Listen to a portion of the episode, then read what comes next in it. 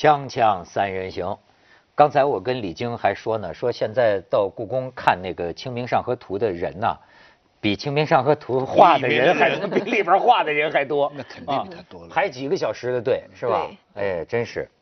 哎，你说咱们中国人是爱文化呀，还是不爱文化呀？爱文化，爱文化，是吧？嗯，爱文化。好，那么中国人爱不爱诺贝尔呢？也爱呀。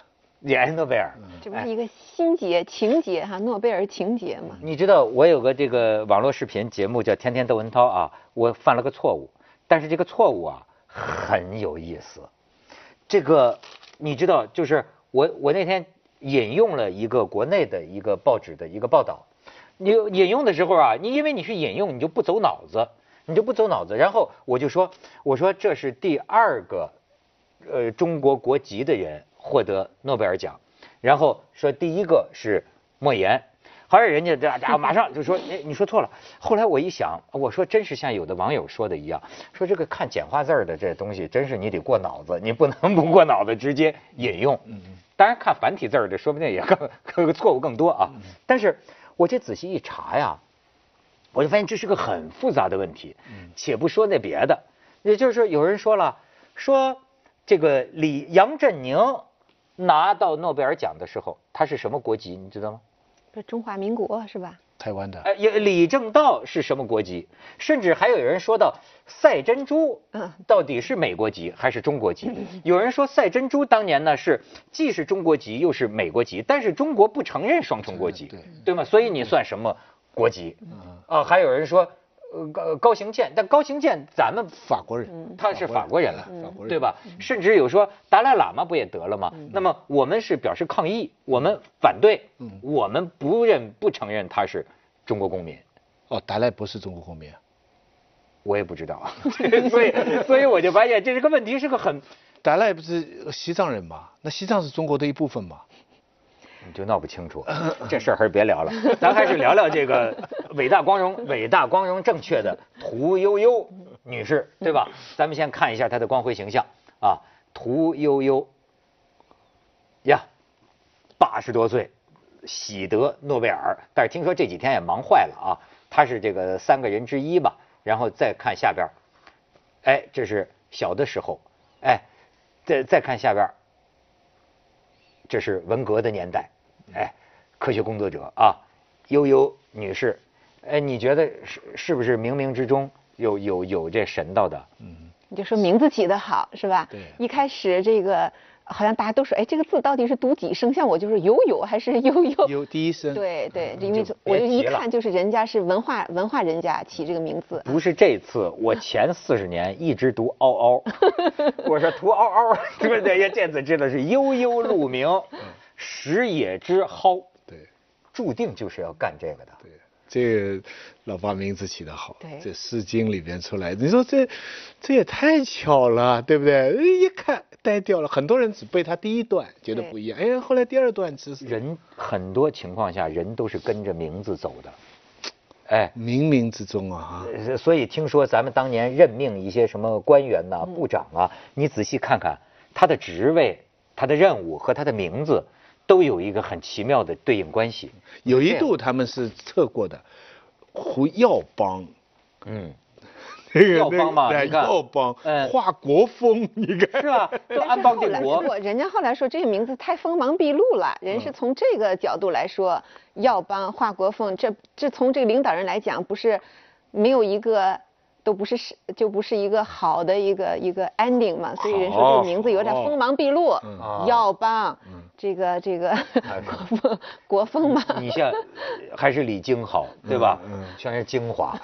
这草木旺盛，哎，生命力强，哎，我喜欢这个意义。跟蒿一类。幸亏你没叫李蒿，你要李蒿，李蒿就好了。哎，人说了，青蒿素不是青蒿里边出来的。真正有这个成分的是黄蒿，黄蒿 又叫臭蒿，菊花科一年生草本。哎呦，细思补科普的还挺好的。我不如方舟子了。你看啊，根据参考消息网十月八日报道，中国科普作家方舟子在接受采访时表示，屠呦呦啊，在发表研究成果时忽略了他人的贡献，然后说，屠呦呦的成果在发表过程当中。呃，存在拔高自己、贬低他人、忽略别人贡献的缺点。方舟子在接受采访时说，方舟子称，屠屠呦呦屠呦呦在发表专著时，可能未严格按照学术规范署名，他因此备受其同事同行诟病，也是也是他三次选院士都没能选上的因素之一。哎，记者，这话能是真的吗？呃，其实就是伴随着这个这个悠悠这这这悠悠老师得了奖之后，我发现就是一直在争议不断。我发现这个一两个大的话题，一个是就是这个中医，它跟这个中医的关系到底是什么？因为中医和西医这个打了好多年嘛，这个是一个大话题。第二个就是个人和集体的关系，他这个方面可能就是说他这个到底他这个成成绩啊。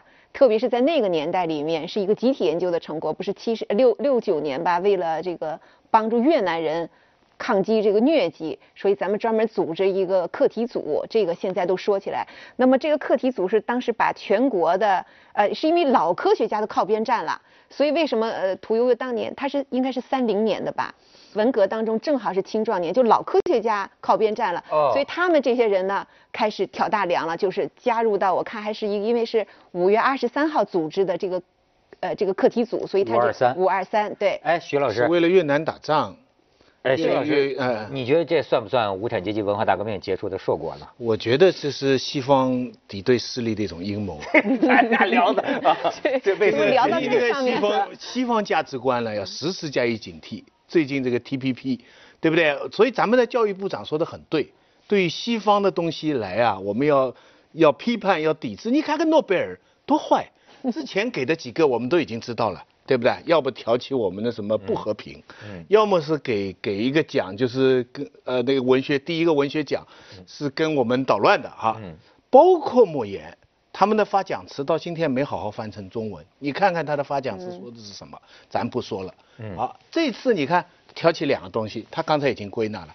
第一，你不否定文化大革命吗？他就给你搞个文革成果，搞乱你们的思想，对不对？第二。你们这个好端端的这个院士制度，对不对？他又在里边挑拨离间。那个方舟子啊，真是误上了这个这个西方反动势力的当。我怎么这刻觉得徐老师是是什么？徐老师好像是什么某某官员附体了？你是哪儿的代言人呢？当然，当然是哪儿的代言人。当然，不是这几天微信朋友圈里啊，说来说去都是这些。对，老实讲，作为一个严肃的媒体人，对吧？我对他们这个我都不能轻易相信。但是，就他们说的到底是不是这么回事？比如说，这里边涉及到一个。署名的问题，就是说，据说呀，呃，那不是据说了，有一篇文章说说，比如说重要贡献的有四个人，对，这四个人呢，说都没评上院士，说为什么呢？因为只要有一个人评院士，其他三个就都拆他台，这就是可能是造谣，我就不知道。但是，就是那那过去咱们国家给的是集体奖，嗯，我觉得现在今天评奖越来越难了，因为科学的确是个合作的东西。他是这样，我我也是看了这么多的文章，我觉得就是那个北大的那个饶毅饶毅教授，还是饶毅？饶毅，饶毅啊！饶毅，因为他是在三年呃，在四年前就是获得那叫什么拉拉斯克，就是那个拉斯克奖。对，那不也是屠呦呦吗？对，他在那个时候呢，他他就咱们现在用通俗话讲，他就预言了，或者说他认为就是屠呦呦和另外一个老科学家，就他们所做的贡献都值得。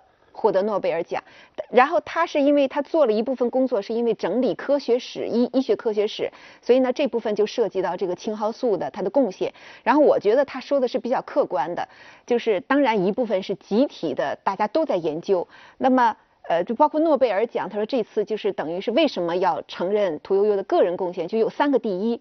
第一是他把我我不知道这个来源是不是准确哈，呃，第一是他把这个青蒿素带到五二三的课题组，这是一大第一。第二个第一是他是第一个，这个就知道用用乙醚来提取这个青蒿素，这是百分之百的呃无无可置疑的。第三个是他第一个是好像临床证明了它的有效性。好像是说这三个第一。科学通报上的那个那个文章也是他个人署名的，对不对？他当初的那个成果，你你这个成果很重要啊，人家知道这个事情。对，但是他说对他成果里面就是有很多都是呃是是其他人做的，但是但是我的理解就是那个人也是他课题组的，可能也是这样划分的。所以呢，就是当然有其他的争议了，但是重要的还是他这个。我们中国就有句老话叫“木秀于林，风必摧之”。嗯堆出于岸，流必湍之。嗯，就是什么东西一出头，这个国民性就这样，他就一定要去踩后。要是我们没有这些国民性的问题，瑞典这帮这个西方势力也不会得逞，对不对？主要还是我们这里这种这种明星，怎么怎么就不想想好坏有一个了？就是个光荣，这个怎么就这么出来折腾？我一看到那个消息啊，我一下子就想什么几几几项目啊，我想。惨了，这肯定很多人出来要争，还有很多人出来为伟大的无产阶级文化大革命唱赞歌了，还说针刺麻醉也应该得奖啦，赤脚医生应该集体得奖啦，哒啦哒啦一大堆了。徐老师最近像是学习了，我觉得经常笑了，学习了，谢谢了，好好学习，天天向上我。们终于有指路明灯了。锵锵三人行，广告之后见。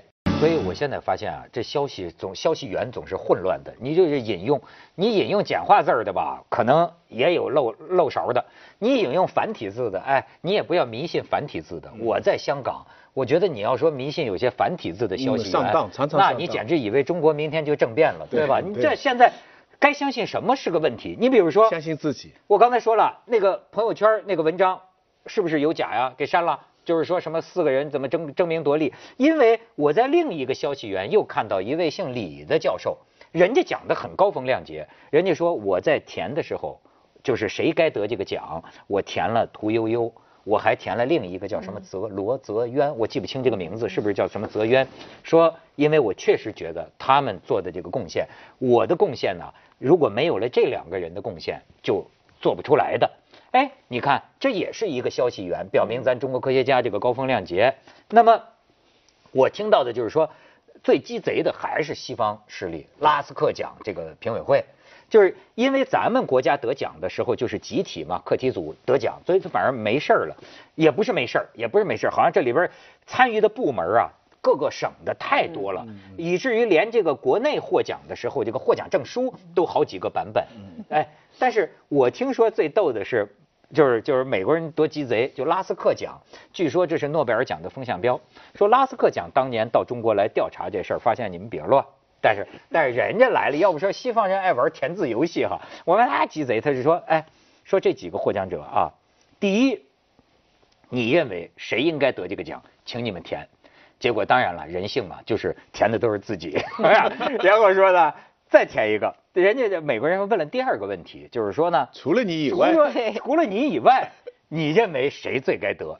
据说大三个人当中三个人都填了屠呦呦。哦，老美就知道了，那就是，哎，你说这个心理学准确不准确？这个啊，这也我也是在网上看到的，准确不准确的？现在没准以后选领导也这样做。这反正就是说这这这个这个西方阴谋啊，最新那个版本，你知道他那个给他获奖的时候，有记者就提问了，说你们这个讲医学奖这部分呢、是不是对中国中医这个传统哎中医传统哎的一这个问题奖励是正经事结果那个瑞典的那个马上否定，他说我们不是给中国的中医获奖，我们是给一个现代医学，他对中医做了一个研究，得到了灵感，我们给而这个现代的医药造福于全世界的人，我们给的是一个现代医学的奖。你看他这个话还是在挑起我们的斗争啊！这个话题，哎，我们刚才聊的都是瞎调侃啊，那都是这八卦。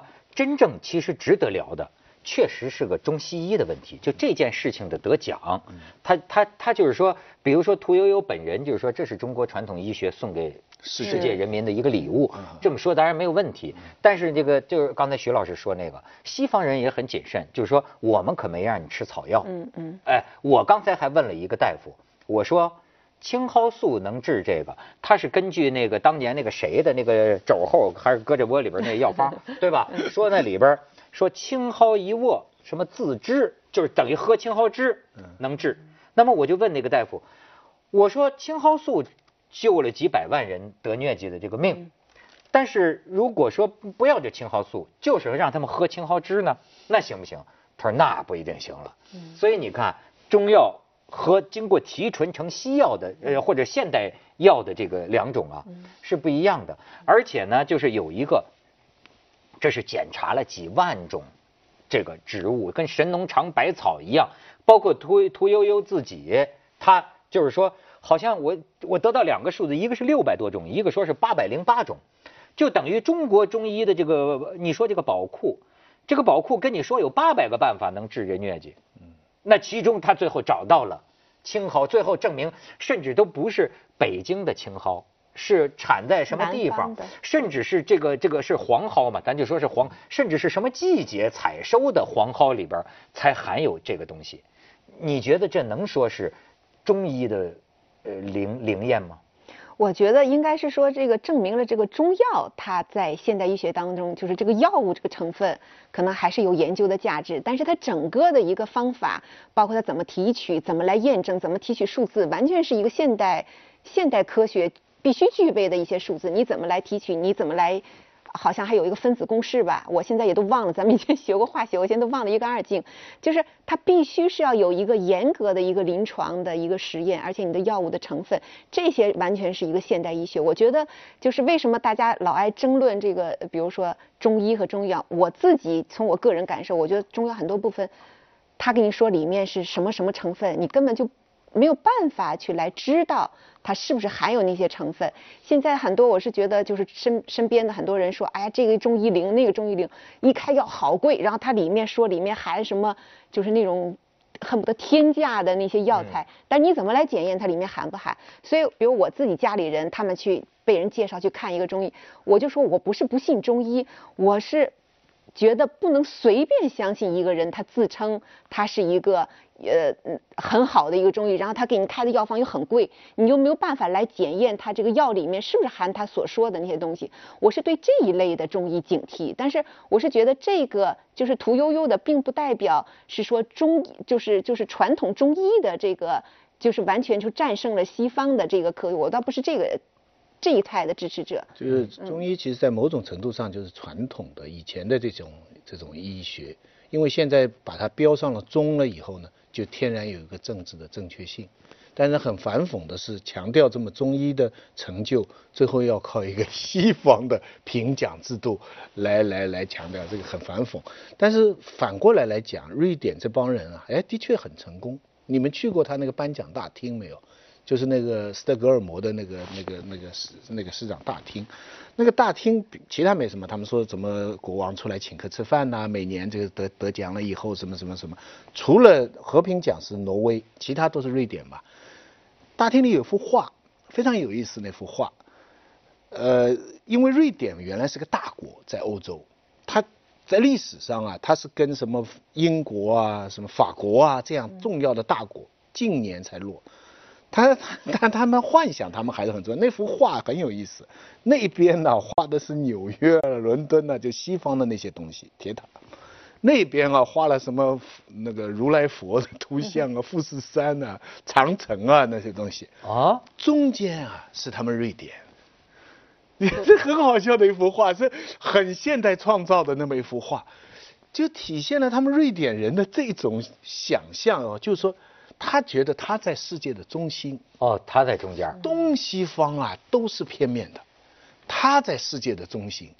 我看了这幅画的感受叫，我看您就靠两样东西了，一个诺贝尔评奖委员会，一个宜家家居。征服世瑞界了。典人的世界上就靠这两样东西嘛，其他没什么东西。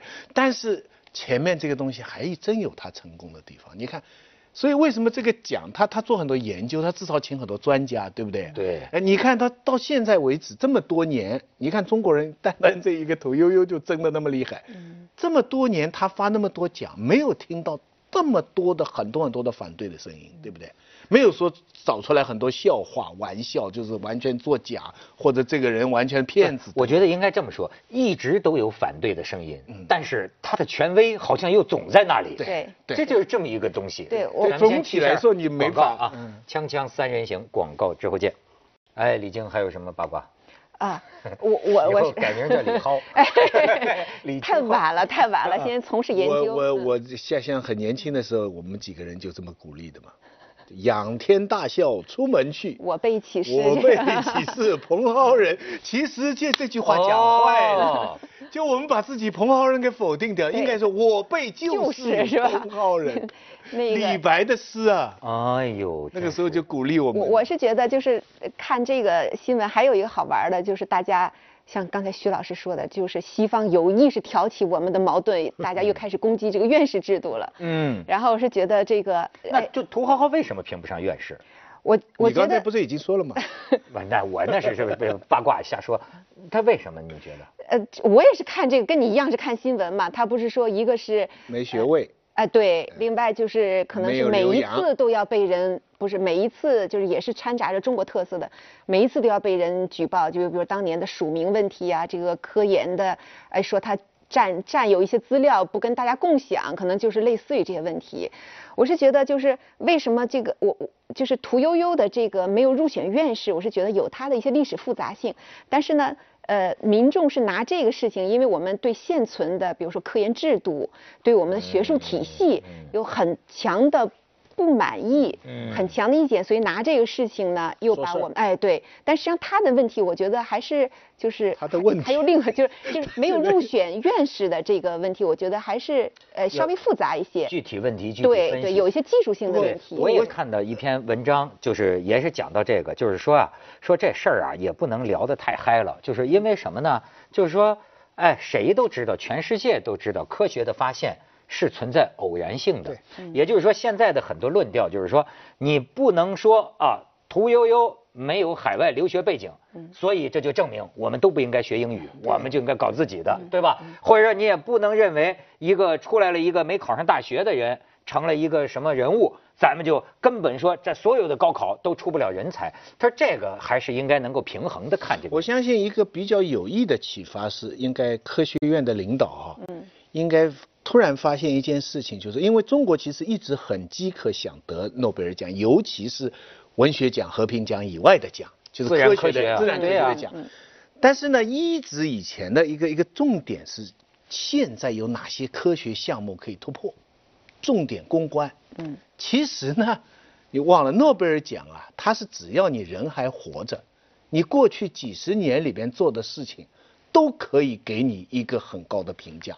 徐老一是那个那个那个对，那个那个中香港中大的那个原来那校长，他那个光纤也是几十年前，是那个高哦高锟是吧？高锟锟对几十年前，现在已经是呃呃有有病了嘛，老年痴呆，可是照样给他诺贝尔奖。对所以一方面要公关，嗯，当然我们中国要公关，但另外一方面，把过去的很多很多的成果拿来总结一番，哎好好的申报一下，因为中国赶快赶快找找还有没有活着的，对，因为因为中国很多输在哪里啊？输在你不好好申报嘛。以前是敌对国关系嘛。其实诺贝尔奖有很多很多奖是因为提名制度的关系。这个药的专利都不是咱们中国的。哎，你看这两天说到这儿，这两天不还网上还流传几个照片，是当年杨振宁，因为他不是呃得到诺贝尔奖之后回来就得到这个中国领导人的接见，对对对他要报效祖国，然后他给当时是郭沫若吧，中国科学院院长写了一封信，就说他要作为推荐人。要把中国的一些有有价值的、有意义的推荐出去对，但是那个呃，中国当时七几年吧，七五年是七六年，七五年吧，然后回复是说我们认真讨论一下，认为诺贝尔奖是代表资产阶级的嗯一种价值取向，我们不参与，不跟你玩大大概是这样的。哦还有这么一对，还有这样一说。但是后来呢，又完全倒过来。这个上海的宣传部长王元化跟我讲过个事情，曾经一度文学奖老提名北岛嘛，嗯，那个时候每年快发奖的时候，记者就包围着他，我们国内的有关部门就觉得此事不妥，就请王元化给找马悦然，他跟马悦然好朋友，王元化他们互相尊重，递了一份官方的名单。当年有王蒙，王蒙是最年轻的，主要带头的是巴金，嗯，艾青，我忘了还有谁，一共提了五个人的名单。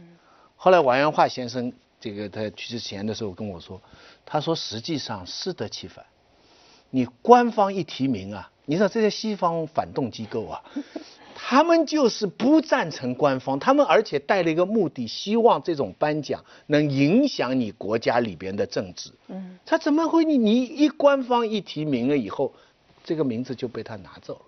就好像我们现在申请科研项目啊，他表面上教我们后面列几个推荐人，后来我们才知道，我们都把自己最好的朋友、最有名的人列上去啊。后来我们才知道，你自己列上去，这几个人绝对不用来评审。嗯，你自己把你最好的推荐人就弄掉了。所以现在今年又在传说我们提了多少个人和作家啊，多少个人的提名。我心想哇，你们你们要是个别提名就罢了，你以官方机构去提名啊，啊，这个万恶的西方势力啊、我好像还听见一个人谁跟我说，说其实提名很容易。对他，他不每年你看之前我们还大概听说什么李敖也被什么提名嘛，然后这次是说芳芳是吧？还是说有个有个有一个作家，但他是说没有没有提名奖这一说，没没对，没有没有是敞开的，没有这个。提名很以。前得奖的人，跟一定圈子里边的教授、评委，不是每个人都能提名。尤其你政府提名，我刚才讲，有时候恰恰列入了黑名单。哦，反而给搞坏了。